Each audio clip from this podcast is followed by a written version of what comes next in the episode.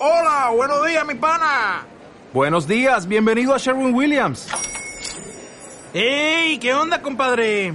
¿Qué onda? Ya tengo lista la pintura que ordenaste en el ProPlus app. Con más de 6.000 representantes en nuestras tiendas listos para atenderte en tu idioma y beneficios para contratistas que encontrarás en aliadopro.com. En Sherwin Williams somos el aliado del PRO.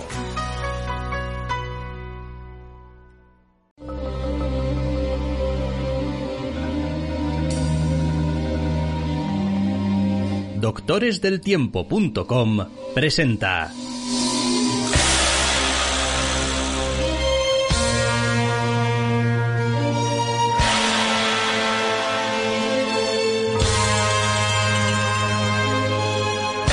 Entre cómics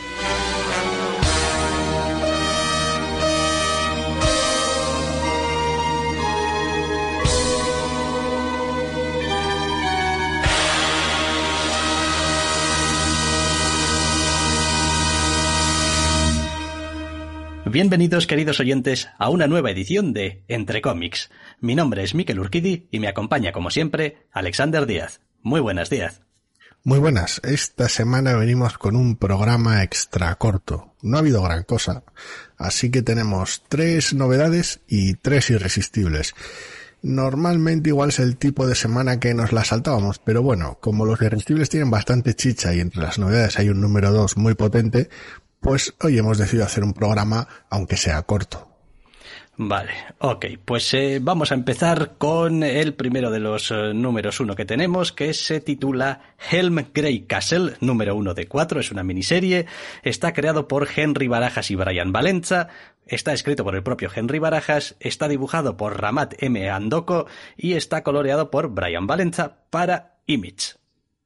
Sí, aquí tenemos un TVO más o menos genérico de fantasía épica, aunque sí que hay algún que otro giro en el mundo en el que se establece, porque no es el clásico mundo de fantasía muy típico, muy derivativo de Tolkien, etcétera, sino que tiene bastantes elementos mesoamericanos.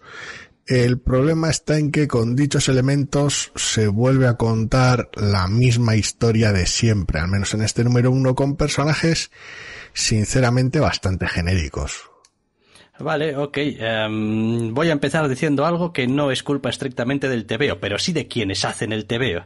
El TVO cuenta aproximadamente con unas 40 páginas, prácticamente la mitad de las cuales no es TVO. Es algo de juego de rol, por si quieres jugar a no tengo muy claro qué, a esto mismo que acabas de leerte o lo que son páginas y páginas y páginas de información, tablas, nivel 4, nivel 5, no sé qué, para que el director de juego lo lea. Eh, oye, fantástico, creía que había comprado un TVO, pero al parecer me he comprado un libro del director de juego. Sí, esto originalmente salió en Kickstarter y es eso, es, tienes en parte TVO y en parte una aventura para D&D. Eh, no, chico. O sea, quiero decir, esto se avisa. eh, a ver, el TVO, pues, ¿qué queréis que os diga? No... No es mi rollo, quiero decir, a ver, nunca ha sido demasiado mi rollo, el rollo de ID, el rollo fantasía, el rollo tenemos aquí un guerrero, un enano, un bardo, un abardo, un no sé qué, y van por ahí haciendo aventuras bizarras, es como, podría funcionarme, eh, pero quizás necesitaría un ángulo un poco más agresivo en alguna dirección que esto, que a pesar de no estar eh, en una ambientación súper sobada, como decías, porque tiene esos elementos un poquito diferentes, sí que la caracterización de los personajes, la función que cumplen la trama en sí misma, es la de siempre. O sea, es como tenemos un grupito, alguien es el líder más bien durezas, hay alguien que siempre, que es como su mejor amigo que le dice que no sea así, y después tiene a algunos amigos que le echan una mano y tienen diferentes habilidades para salir de los problemas. Y, es como, joder, macho, es que, es que esto sí que es de, de puro. Eh, supongo que en una semana con novedades escasas uno se lanza hambriento sobre lo que pilla, incluya o no una aventura de D&D que pues mucho uso no se le va a dar. Quiero decir, a ver, es una semana donde me he lanzado hasta sobre la sobre la guía oficial de la, de la gala de Hellfire de, de los X-Men, que tampoco es un material así especialmente brillante. Y dices que, que, salvo eh, regalarte los ojos con los diseños, lo demás te has hecho daño. Y algunos diseños también me he hecho daño, pero eso es, pero eso es ya otro asunto. En general, pues bueno, pues vale. Tampoco es que incluya nada que no se hubiera visto ya en, en Twitter y demás. No, no gran cosa al menos. En fin, volviendo al TV, el problema es, es su naturaleza genérica. Eh, muchas veces da la sensación que parece casi una transcripción a TVO de una partida, pero tampoco una partida de D&D especialmente notable, porque hay momentos en los que los diálogos son bastante llamativos por lo genéricos que resultan o por lo funcionales que resultan. Las caracterizaciones no son a el otro mundo ni son especialmente sutiles. Eh, toda la historia en general es para cogerla con pinzas.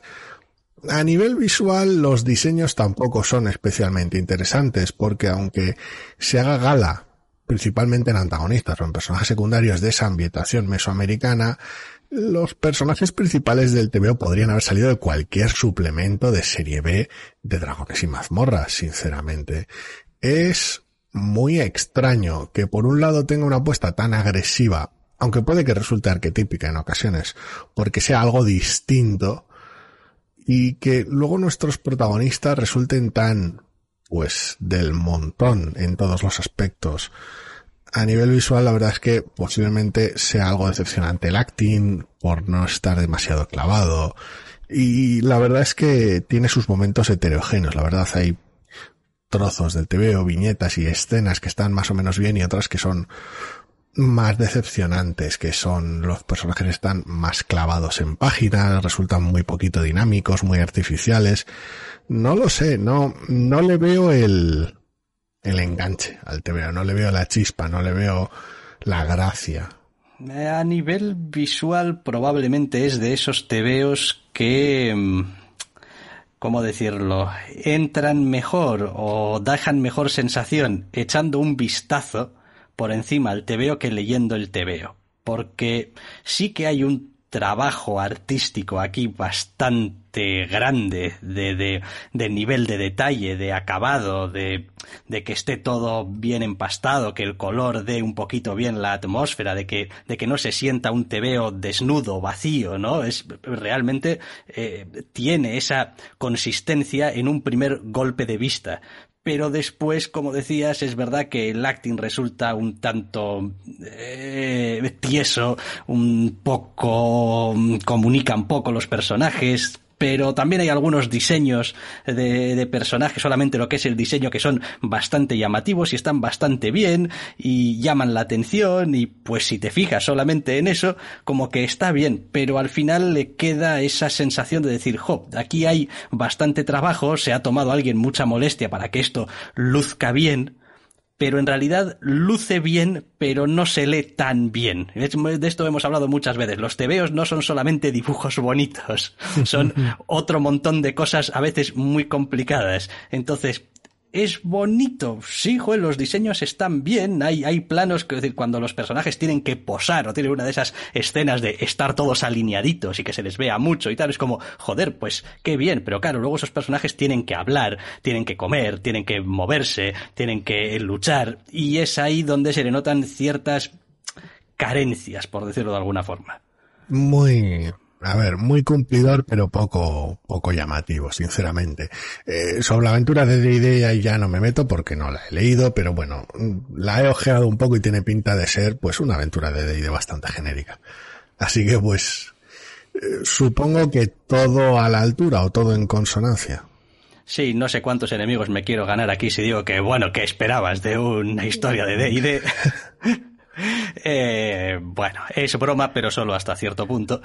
Eh, Helm Grey Castle, número uno, por si alguien se lo pregunta, es el nombre de uno de los personajes. Sí, es el, el, protagonista, supongo. Sí, no es que se le note mucho en este primer número que va de protagonista, pero bueno, el, grandioso, el gran guerrero Helm Grey Castle. Me han hecho mucha gracia también las descripciones que da al principio con cada uno de los personajes, de cada uno de los personajes. Es como si intentase ser colorista y a medio camino le parecía mala idea. Porque a veces la elección de qué es lo que utilizas para dar esa pequeña descripción cuando das el nombre del personaje es como, bueno, genérico pero aceptable, otras veces es como, pues no sé muy bien por qué me estás contando esto exactamente. Quiero decir, eh, un enano apasionado. Ok, ¿qué has dicho de los demás? Pues que es un eh, líder, padre y bebedor. Eh, la, elfo, que es una bardo, solamente tiene derecho a, un título descriptivo, es una bardo elfo. Ya está. clase y raza clase y raza. Es como, hombre, chico, se supone que esto es algo que me debería quedar claro solamente viendo la viñeta. En plan, pues es un elfo, sé distinguir que es un elfo y pues por lo que está haciendo es un abardo. Eh, ya está, quiero decir, dame algo más que no sepa simplemente mirando a la viñeta. Macho, muchas gracias, la verdad. Son, son los carteles más superfluos de la galaxia, en muchos casos, porque es eso, has dado color aquí y allá en ocasiones, un poco redundante, pero bueno, y en otros te has rendido, has tirado la toalla ya en la, ya en la primera viñeta del personaje. En fin, no, no, no, no lo entiendo, simplemente. Eh, ¿Qué le vamos a hacer? Eh, no siempre funcionan las cosas. En cualquier caso, pues es una miniserie de cuatro números y pues seguramente contará una historia más o menos mm, decentilla y pues a otra cosa. al menos, sí. Exactamente. Helm Grey el número uno de cuatro, creado por Henry Barajas y Brian Valenza, con, como decíamos, escritura del pobre, del pobre, del propio Henry Barajas, dibujo de Ramat M. Handoko y colores de Brian Valenza para Image. Y de Image nos vamos a mover ADC con este Robin número uno, escrito por Joshua Williamson con apartado artístico, dibujo y color de Gleb Melnikov. Aquí tenemos al bueno de Damian Wayne que se va de aventura lejos de la familia para consternación de su familia a meterse en un follón por cuenta propia y pues como suele ser característico en el personaje y en su habitual arrogancia, pues mete las narices en un, sin saber muy bien dónde se está metiendo. Es un TV en general entretenido, con algunos momentos bastante interesantes, otros que, bueno, más bien son cumplidores y telegrafían un poquito los derroteros del TVO, pero que al final en última instancia depende más de que quieras seguir leyéndolo por un cliffhanger muy muy llamativo, de poco peso, pero muy llamativo, y más que porque te interese este torneo en el que se ha metido nuestro protagonista. Sí, a ver, hay cosas que son esperables en este TV, aunque para mí particularmente a veces no dejan de ser lamentablemente esperables. Es que es un TVO de Robin y lo primero que tienes es a Batman hablando. Y es, hombre, a ver, ya sé que es un tebeo de Robin, que Batman aquí o allá o va a aparecer o se le va a hacer mención o lo que sea, pero es que empiezas tu tebeo ya con un monólogo interno de Batman. Dices tú, bueno, vale, algo, algo tendrá que decir el, el, el chaval cuando llegue. Y después, la historia en sí misma, eh, pues no deja de ser muy sencillota. Quiero decir, nuestro Robin tiene un objetivo, quiere llegar a un sitio para conseguir alguna cosa. Tampoco es que lo dejen especialmente claro, aunque no creo que vaya a ser ninguna sorpresa cuál es el objetivo del protagonista. eh, y pues cómo consigue llegar a ese objetivo y como decías un cliffhanger al final. Entonces, eh, más o menos estructuralmente pues está bien. Quiero decir, el monólogo de Batman te sirve para caracterizarlo sin hacer demasiado trabajo o para quien no conozca demasiado el personaje porque te pone un poquito en antecedentes. Es un muchacho así y asado y tal y cual que bueno, vale, bien. Alguna tu obligatoria escena de acción para ver lo mucho que mola eh, nuestro protagonista y después ya entramos un poquito en intentar desarrollar la trama y que le veamos también a nuestro protagonista, pues joder, sentirse un poco protagonista de su propia eh, historia. Está bien, me ha hecho gracia algún pequeño detalle eh, artístico. Hacía mucho tiempo que no veía páginas de cuatro viñetas y me ha gustado mucho. Es como, joder, una página con cuatro viñetas. Fíjate tú, qué bien se lee, qué fácil. Y qué grande es todo, ¿no? Qué impacto tiene. Es como... Qué sencillo, qué limpio. Qué, limpio, qué no sé, iba a decir que Jack Kirby, si me apuras, eh, en el sentido de, pues, aquí lo tienes, se trata de que luzca también. Y, es algo que curiosamente se hace cada vez menos en los tebeos de superhéroes, y es un poco una pena. La siguiente página tiene seis viñetas y todavía sigue teniendo mucho impacto. Son seis viñetas en un 2x3, eh, donde todavía, coño, se puede, se pueden ver las cosas como Dios manda. Luego ya, pues, eh, las maneras modernas, ¿no? De contar, sin querer meterme con ellas, pero bueno, ya, pues más eh, viñetas panorámicas, ese tipo de historias como que se han puesto y se han impuesto un poquito de facto, pero todavía siguen funcionando algunos recursos muy básicos de hace mucho tiempo muy bien, la verdad. Al final es un TVO de contrastes, porque saltas de recursos más habituales, más contemporáneos, como lo que decías, esas panorámicas, además a sangre, hasta el puñetero borde, tienes splashes dobles, tienes ese 2x2 que mencionabas, tienes luego hasta un giro en blanco y negro por motivos de la trama que me ha, hecho bastante gracia. Eh, al final es un poco un cajón desastre de que sirve para dinamizar el TVO.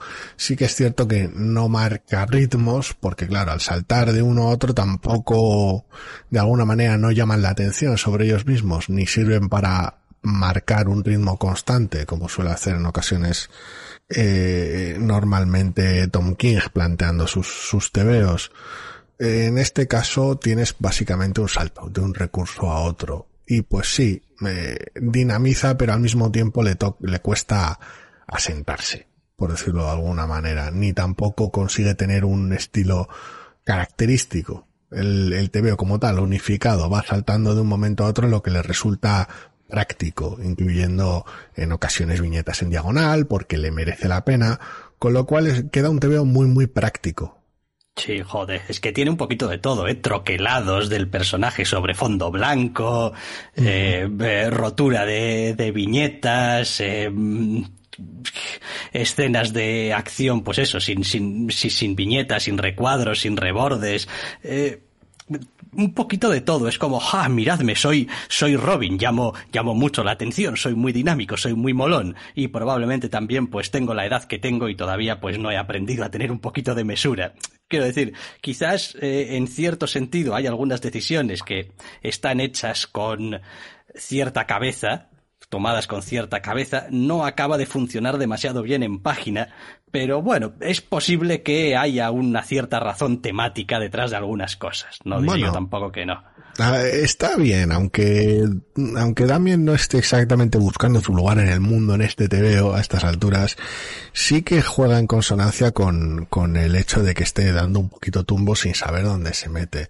Luego además, ese, esa variedad de planteamientos a lo largo del TVO resuena con la propia sección en blanco y negro que hay y el mensaje que, que está en esa sección. Con lo cual, pues bueno, de alguna manera resuena, resuena consiguiendo tener un TVO que va un poquito más allá de lo que cuenta a nivel superficial. Sí que es cierto que tampoco mucho más allá. Y que lo que cuenta a nivel superficial, la propia trama como tal, no es tampoco especialmente interesante y que se apresura en este primer número. Quiero decir, tiene tantas prisas por terminar como quiere terminar este número que mm, la escena de acción de torneo no es especialmente llamativa ni, ni recompensa. Los personajes apenas los conocemos a los que presentan en este número porque están de pasada. Los diseños podían estar un poquito más inspirados para que no hiciera falta trabajar tanto en la presentación del personaje porque su propio aspecto hablase mucho de él, que no es el caso. Digo en los personajes nuevos, no ya en los preexistentes. Con lo cual al final queda un TVO ah, un poquito cojo. Creo que es un TVO que podría ir más allá, que se apoya mucho en según qué topicazos y que al final solo le llevan hasta cierto punto. Sí, sí, probablemente sí. Cierto es que tampoco sabemos si esto va a ser una miniserie, esto es una serie abierta o qué diablos es esto. Yo al Imagino menos que una serie abierta. al menos una vez pasado el punto, el arco inicial si sobrevive. Claro, a nivel de ventas. Ya, ya. Mm, bueno. Es un poco, a ver, es el típico tebeo que dices tú, bueno, a ver, no es que le pase nada malo, pero es altamente improbable que me lea un número 2. Al menos mucho más allá de enterarme cómo resuelven el cliffhanger este.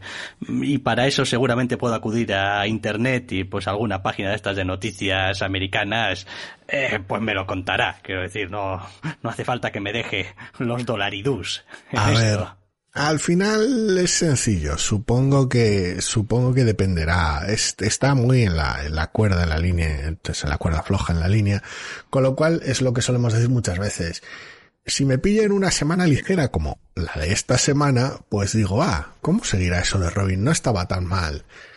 Y bien, y pues en una semana ligera pues puede que entre un número dos. En una semana muy muy ocupada donde tenga muchas lecturas por las que tenga interés, ya sean irresistibles o novedades, pues posiblemente se pierda. Ah, aquello de Robin, sí, ya, bueno, ya veremos. Y, y, desaparezca. Y se lo coma el, el flujo habitual de TVOs de la semana.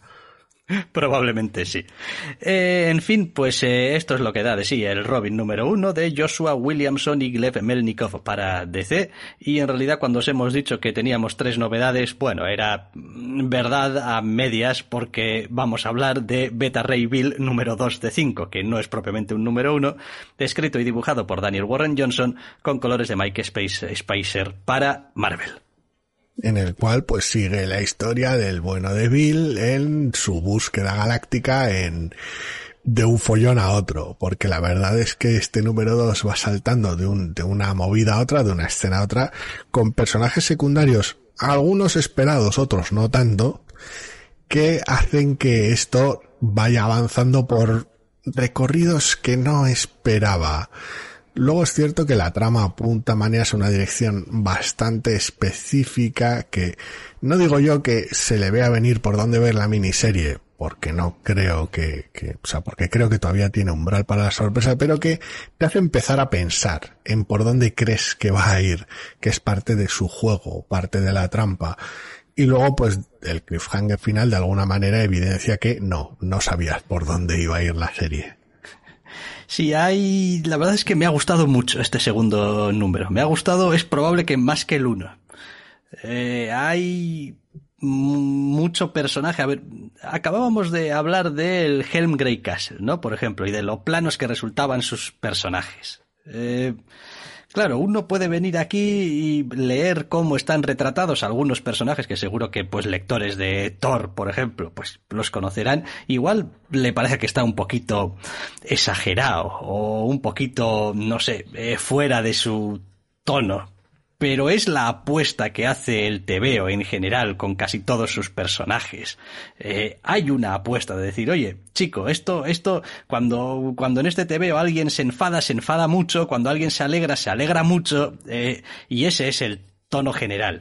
Y me gusta mucho que tenga esa capacidad para llevar a veces al extremo las representaciones no solamente eh, psicológicas, sino también eh, visuales de sus personajes y aún así siga siendo un tebeo coherente y cohesionado y que se y que en fin, tiene, tiene sentido en sí mismo.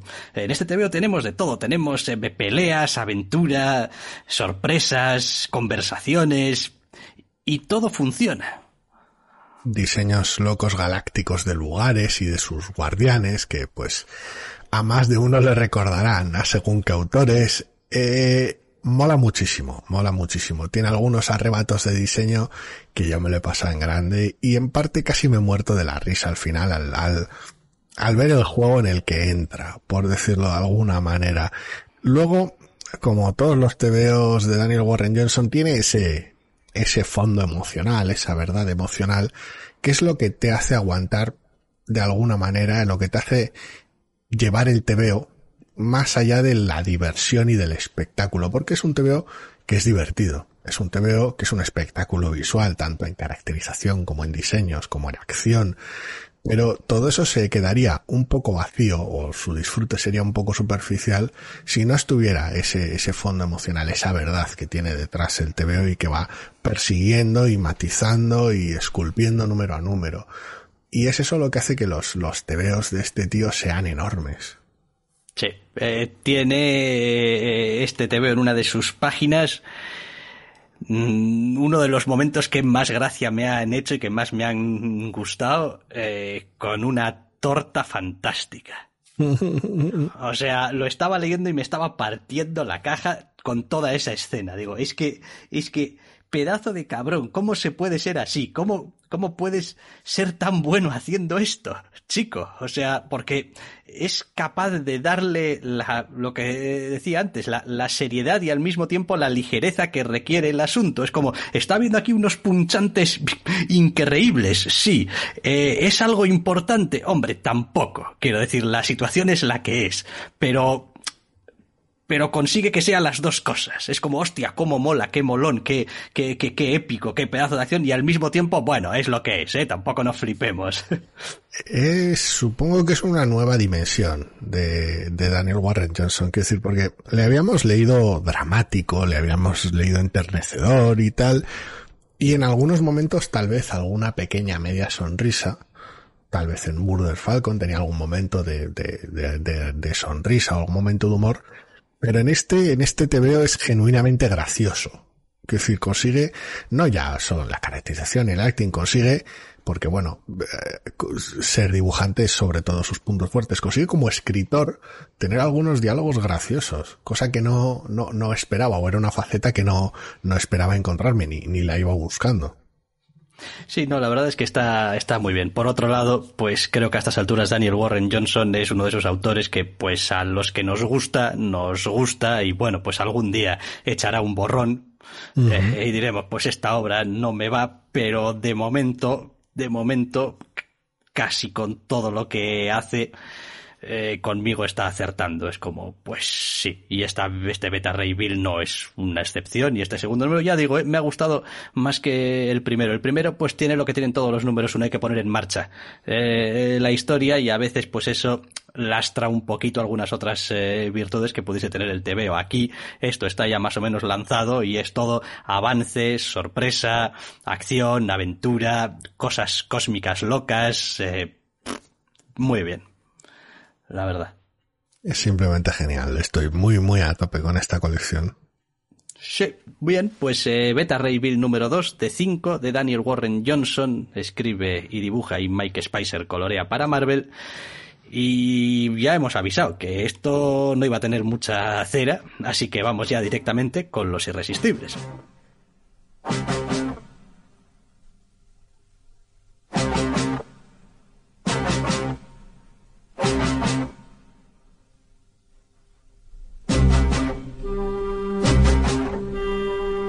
Solo de novedades vivimos los doctores.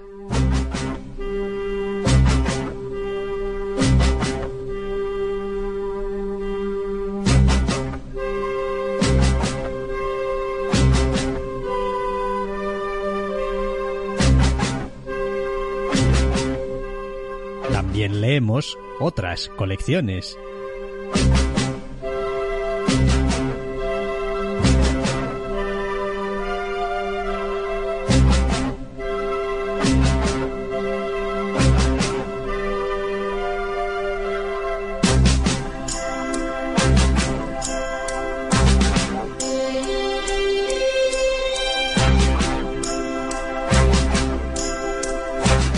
Y aquí están, porque nos encantan.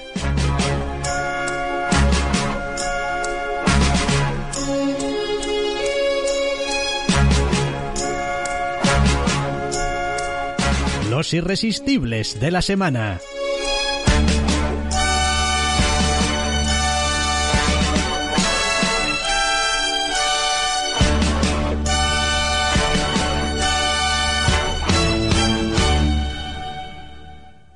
Los irresistibles, tan solamente tres, empezando por Batman Black and White número 5. Número 5 ya, ¿eh? ¿cuántos llevan?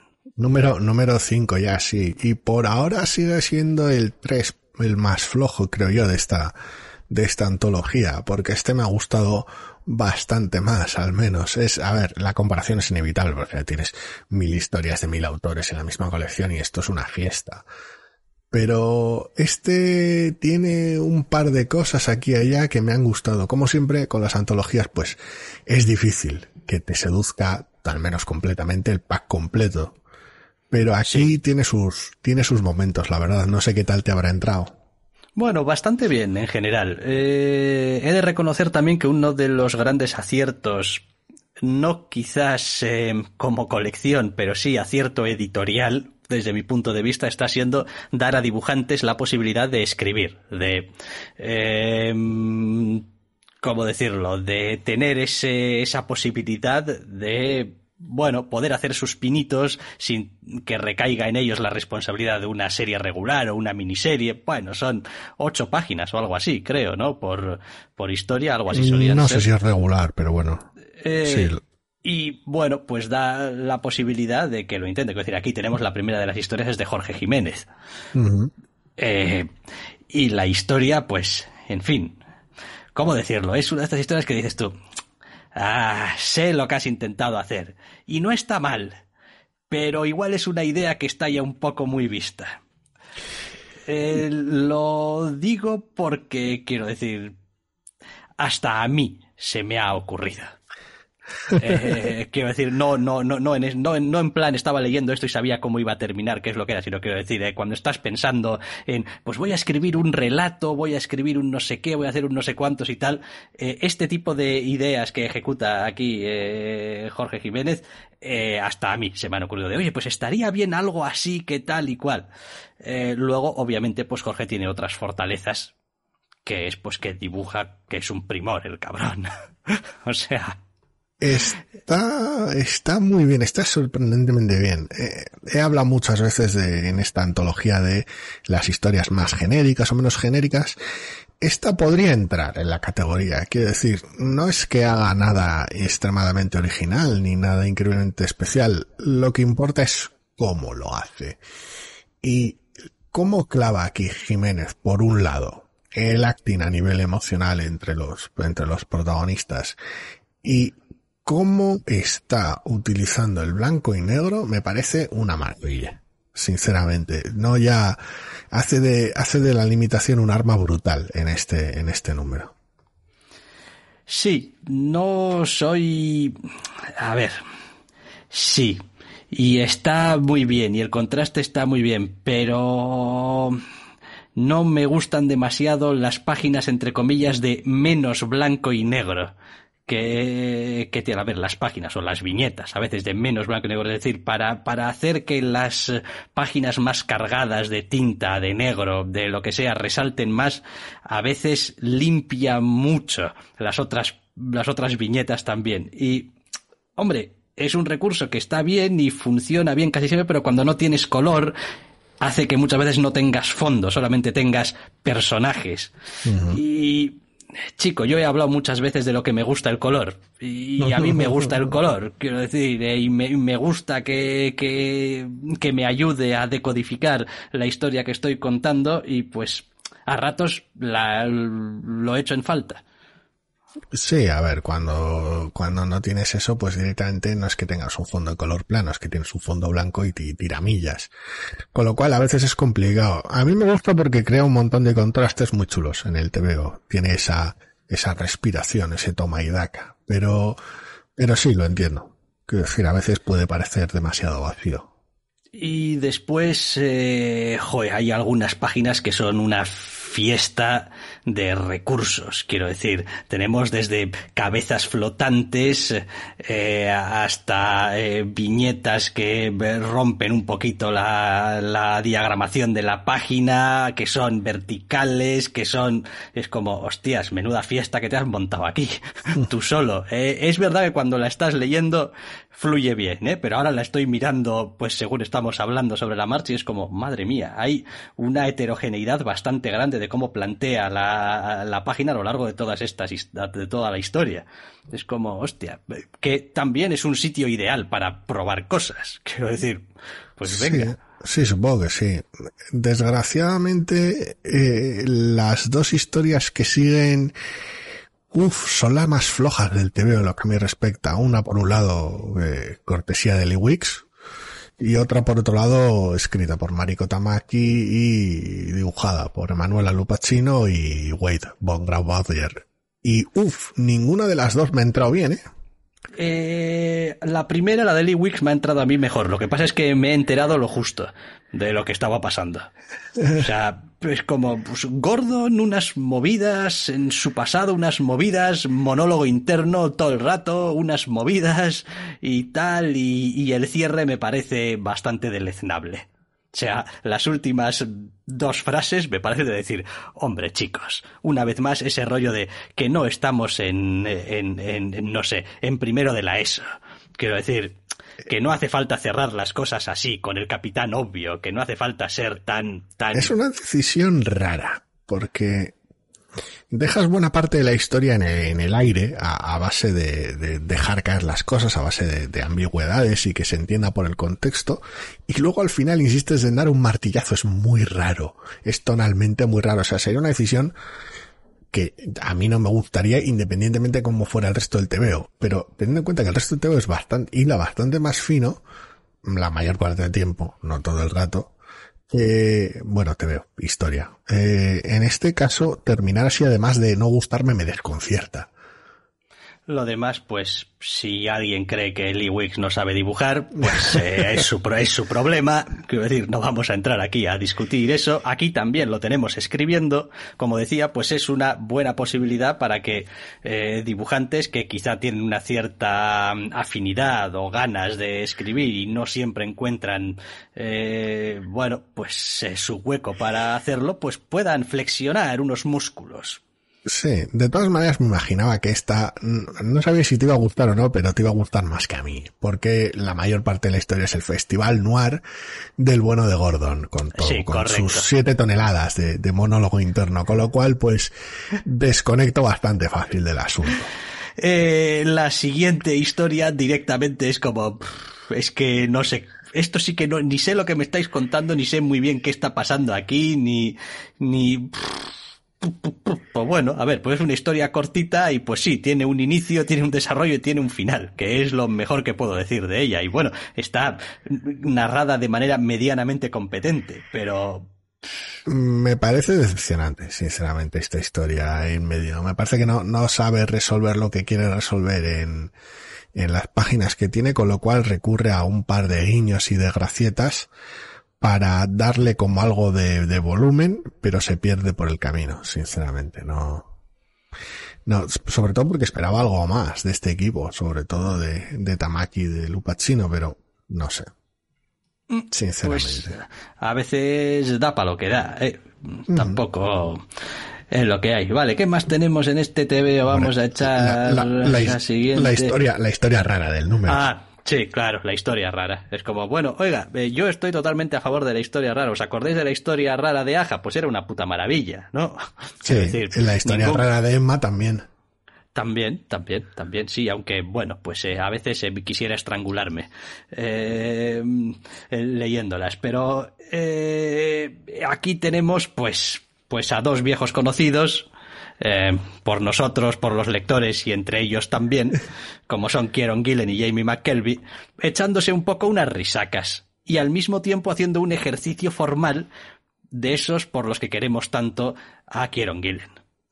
Sí, básicamente plantea un elige tu propia aventura en el cual Batman persigue a Enigma con unos cuantos giros bastante, bastante graciosos y yo me lo he pasado en grande. Me parece una historia formidable y una de las mejores que ha dado la antología hasta ahora. No sé qué tal te habrá entrado a ti, pero me parece que es brillante. Eh, está muy bien. Está muy bien porque, a ver, ¿cómo decirlo? Es una vez más eh, esto de hacemos las cosas por una razón. Quiero decir. Eso, eso no es solo un gimmick, vaya. Esta historia, si no tuviésemos al villano que tenemos, pues tendría menos sentido y haría menos gracia y entraría peor. Eh, al mismo tiempo, la historia en sí mismo, si solamente fuese un elige tu propia aventura, eh, con todas las reglas bien seguidas del elige tu propia aventura, pues se quedaría un poquito en, bueno, pues no está mal, pero es un ejercicio formal sin más. Con los elementos que están incluidos aquí, una vez más es eh, pensar un poquito más allá y decir, bueno, sí, esto es una historia de elige tu propia aventura, pero también es una historia de Batman persiguiendo a Enigma y también es una historia en las que de, de, de, de Batman y ya sabemos lo que hace Batman. Eh, y te permite a ti también como lector, una vez que pues quizás ya has leído un par de historias, un par de líneas o lo que sea, empezar a vértelo venir. Es decir, no sé yo no sé yo, ya al cuarto callejón sin salida, dices, no sé yo, no empiezo a verle a esto. ¿Qué está pasando aquí? Y ahí es, yo creo, donde está realmente la gracia del TVO, que te obliga a ser un lector activo y una vez que ya eres un lector activo, porque estás haciendo un elige tu propia aventura, ser un lector activo pensante. No solamente, bueno, pues elijo esto, voy a la billeta tal, elijo el otro, sino que eh, tienes que dar un pequeño pasito más. Hombre, no está pidiendo premios Nobel, ¿eh? O sea, no nos pasemos, que es lo que es. Pero es lo que le da la gracia para mí. Sí, a ver, ya hemos hablado varias veces de que pues los propios TVOs requieren ese esfuerzo extra, esa complicidad entre el lector y la obra para eh, disfrutarlo y para, para leerlo en, en toda su medida por cómo funciona el medio. Simplemente este va un paso más allá. Sí, y luego, pues bueno, pues eh, McKelvey es otro que pues tampoco lo vamos a descubrir ahora dibujando, vaya. Es como, pues bien, no, eh, realmente me ha gustado esta historia, vaya. Bien, bien. Y la última, ¿qué? Es, es una sensación rara, es una sensación agridulce. En general me ha gustado, pero ah, no me siento del todo cómodo. Eh, ve, ve, estas historias... A ver, iba a ser un poco, tampoco quiero faltar a nadie. Estas pero ya lo voy a decir, ya que es lo que me apetece decir, pues luego me arrepentiré. No vale un pimiento. Quiero decir, estas historias son las historias de siempre, las historias mitad de eh, caracterización, mitad aspiracional, eh, eh, mitad es como, pues esto, esto es lo de siempre. Quiero decir, si esto ya viene casi casi de base con los personajes en un universo superheroico, es como, vale, puede que le pongas un poquito de ganas a la hora de contarlo, de cómo lo cuentas, etcétera, etcétera, pero en el fondo no hay mucho que añadas aquí, ni en fondo, ni en forma a el personaje protagonista, ni a su historia, ni a nada. Vale que son ocho páginas y no hace falta aquí inventar la rueda, ¿no? Es decir, no es lo que se está pidiendo, pero ah, para mí es el tipo de historia que menos impacto me suele dejar. Es como, mm, vale, chico, pues, pues está bien, está bien dibujado, no, no tiene nada mal, tiene unos, algunos recursos visuales que están muy bien resueltos, que están bien elegidos, eh, pero no me dice nada. Se halla en un lugar incómodo, supongo, porque en parte sirve para que alguien conozca cómo es Nightwing, pero al mismo Pues tiempo léete a partir del número que era 78 la colección, colección actual. actual, sí. y ya está. Pero al mismo tiempo hay muchos momentos que requieren conocer parte de la historia de Nightwing para saber quiénes son los personajes que aparecen ahí y los momentos que se recogen, eh, con lo cual es un arma de doble filo rara, pero emocionalmente el tono está bien clavado, pero al mismo tiempo se me hace muy raro ver el Yamal cambio en blanco y negro. Ha sido una sensación rara con la que terminar la, este número de la antología. Pero no lo sé, no lo sé. No me ha disgustado, pero me he quedado un poco en tierra de nadie, un poco desconcertado, en plan, ah, pues Jamal Campbell y tal, guay, eh, pero qué raro se me hace en blanco y negro. Sí, y bueno, una vez más también, pues eh, historia y dibujo de la misma persona. Que, pues venga, vale, adelante con ello. No lo sé, es un momento bonito, porque emocionalmente está bien, pero también es el tipo de historia que pues no va mucho más allá. ¿Qué se le va a hacer? ¿Qué se le va a hacer? Eh, ¿Está bien dibujado? Sí, claro, espera que vamos a volver a hacer aquí el, el mismo comentario que hasta ahora de claro, porque Jamal Campbell no sabe dibujar. Es Eh. eso, ¿eh? Aquí sí que echo de menos el color muchísimo. Evidentemente, después de 11 números de Far Sector, pues a estas alturas que te voy a contar, ¿sabes? Pero se me hace, se me hace raro, no, no, es como si no se trasladase bien. Sí, el cerebro está esperando otro tipo de estímulo añadido. Sí, ya veremos qué tal el, qué tal el siguiente número, oye, porque esto es una, cada número es una montaña rusa. Sí, sí, ya veremos, ya veremos. En general, de todas formas, diría que pues está siendo una colección de antologías mucho más que decente. Sí, sí, sí, sí, sí, sí. Para lo que suele ser y para los roces que solemos tener normalmente con el formato, la verdad es que está siendo, está siendo divertido también, porque hay muchos autores que o están haciendo historias que están muy bien, o están haciendo historias bastante experimentales o ambas cosas a la vez. Con lo cual, pues, todo correcto. Todo correcto, vale. Batman Black and White número 5 y de un número 5 a un número 6. El 6 de Black Widow. Sí, que no es exactamente un interludio, pero en parte sí. Es decir, después de unos cuantos meses de pausa, vuelve la colección, un tiempo indeterminado después de lo sucedido al final del primer arco, y en este caso con Rafael de la Torre al dibujo. El equipo titular vuelve al completo en el siguiente número. Elena Casagrande vuelve a los lápices en el siguiente número. Y la verdad es que, oye, mm, me gusta el rumbo. Quiero decir, por, en parte es predecible por dónde podría tirar, pero teniendo en cuenta cómo transcurre el primer acto, tampoco quiero exagerar con lo predecible que pueda resultar porque esta colección tiene derecho a unas cuantas bolas curvas. Sí, a ver, hombre, que es un número de interludio, es evidente desde la parte, desde el momento en el que es parte uno de uno. Es como, pues es ello mismo con su mecanismo. Eso no quiere decir que no arrastres cosas de lo que cuentes aquí. Obviamente es una colección abierta, pero sí que en principio está pensado para ser su propia unidad.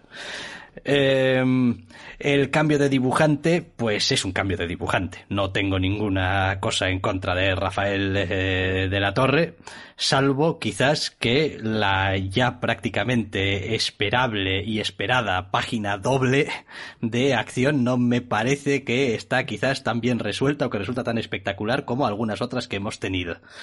Eh, por lo demás, me parece que sigue clavando bien el tono eh, y las voces de los personajes y sigue resultando interesante y es capaz de hacer este tipo de historia que pues prácticamente hemos leído todos antes un millón de veces y hacer que siga teniendo su parte emocional y su parte interesante. ¿Por qué? Pues porque está bien ejecutada. Es que es lo que hay, chicos. Al final, hacer las cosas bien suele tener recompensa.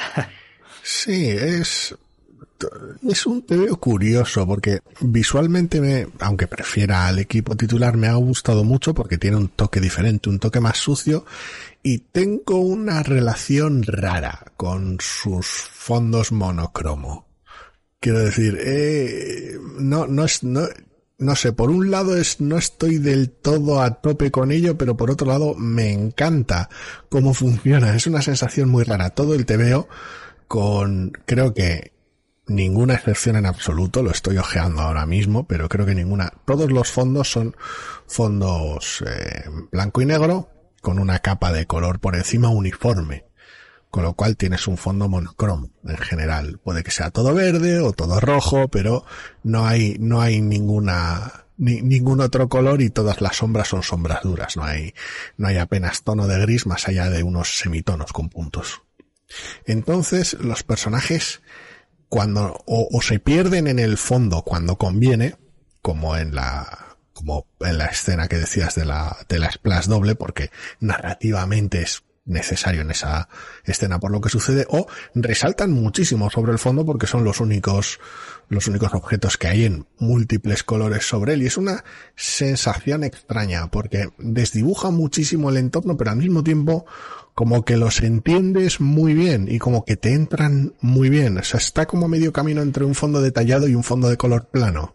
Eh, hombre, sí, a ver, para empezar hace destacar ya las figuras, los personajes por encima de cualquier otra cosa, lo cual pues ya es una... dirige tu mirada de manera bastante inequívoca y te, eh, te da ese extra que decía de decir, bueno, fondos los sigues teniendo, lo que pasa es que no destacan, es decir, siguen estando ahí, ahí sigues teniendo unos, unos techos, unas calles, unas ventanas, un lo que sea, unas tiendas, eh, y eso está, eso está muy bien. Para mi gusto, y esto es una cuestión de gusto personal, el recurso funciona mejor eh, con colores claros.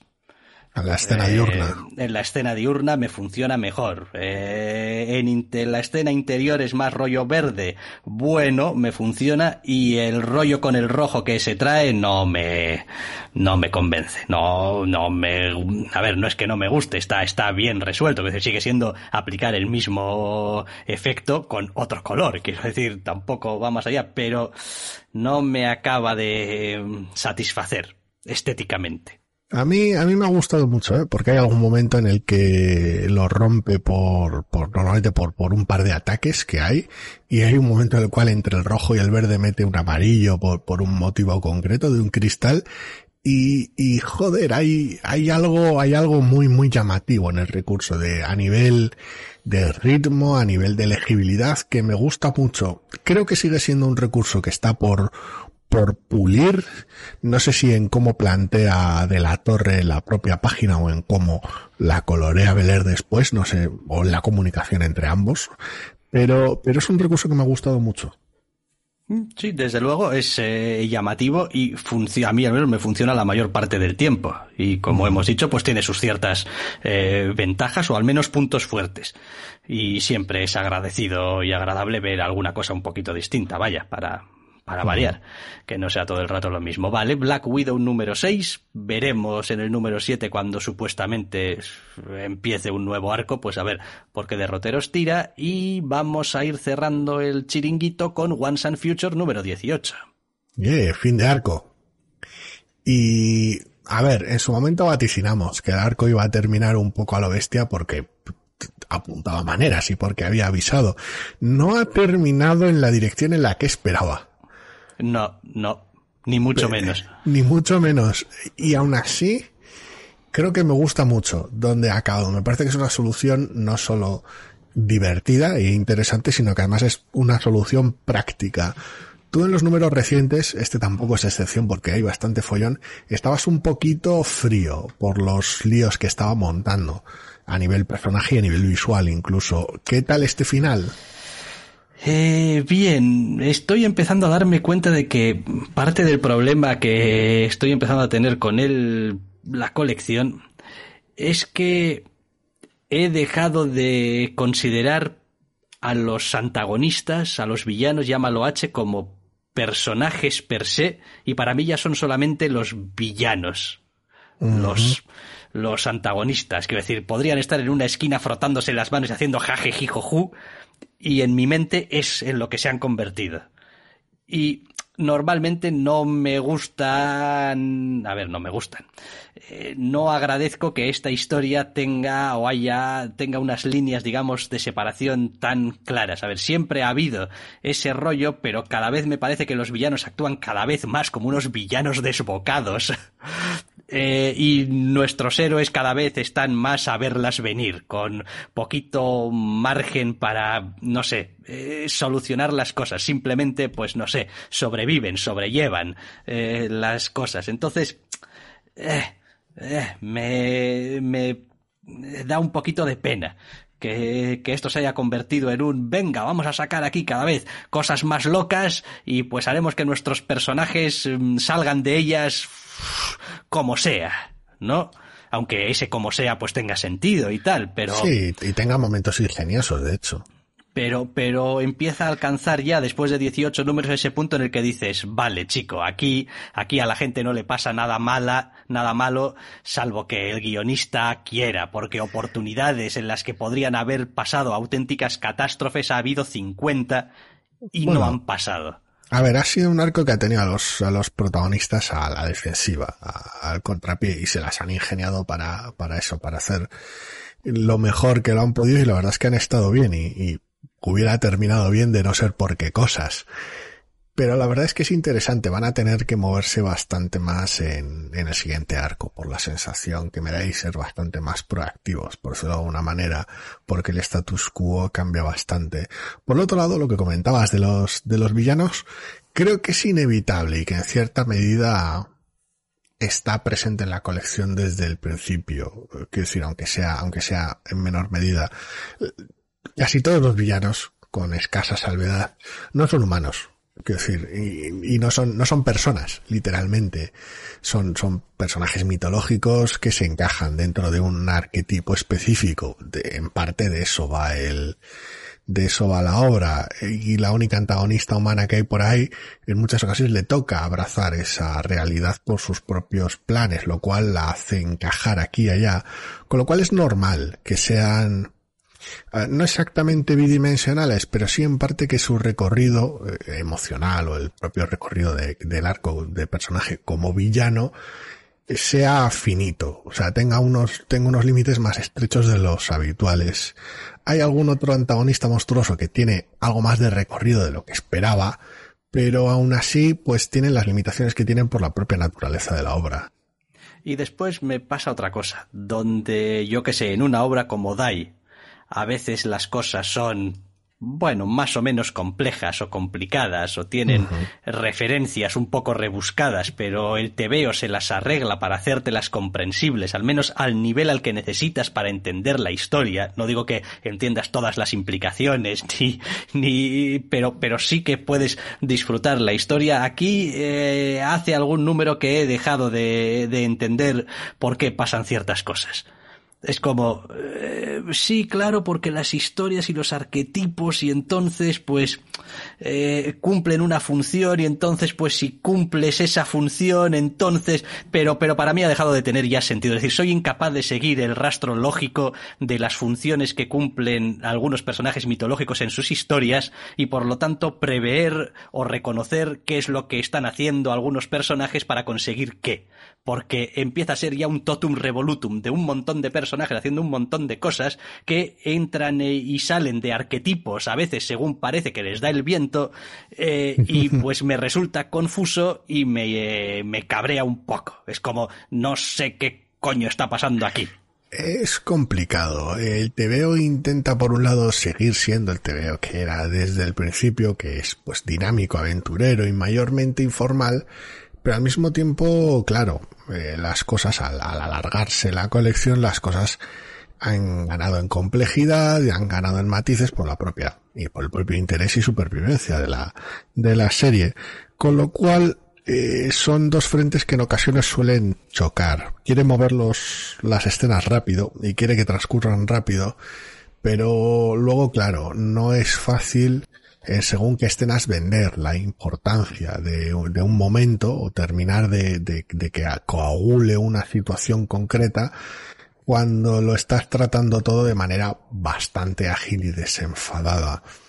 Entonces, normalmente la manera en la que encaja el TVO, al menos la manera en la que me encaja a mí el TVO, es simplemente seguir adelante con su ritmo. O sea, aceptar las cosas y entender el peso emocional que tienen los protagonistas y sus reacciones y demás, más que intentar abrazarlo de manera lógica porque el TVO no termina de, de, de, funcionar en esa dimensión, o al menos no de funcionar bien, vaya.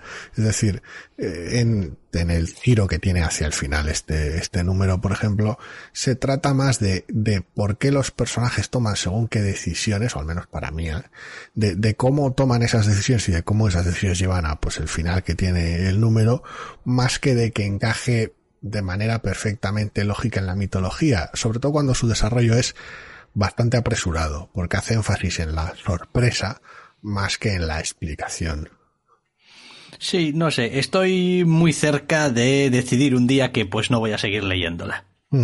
eh, porque no estoy sacando últimamente el disfrute que solía sacar de la colección. Es decir, está empezando a estar ya demasiado complicado todo eh, para poder tener un disfrute sencillo sin mucha complicación. O sea, sigue siendo un TVO muy dinámico, dibujado muy bonito, eh, que con algunas ideas loquísimas y pues por eso sigo aquí a bordo y con algunos momentos entre personajes también que están muy muy bien.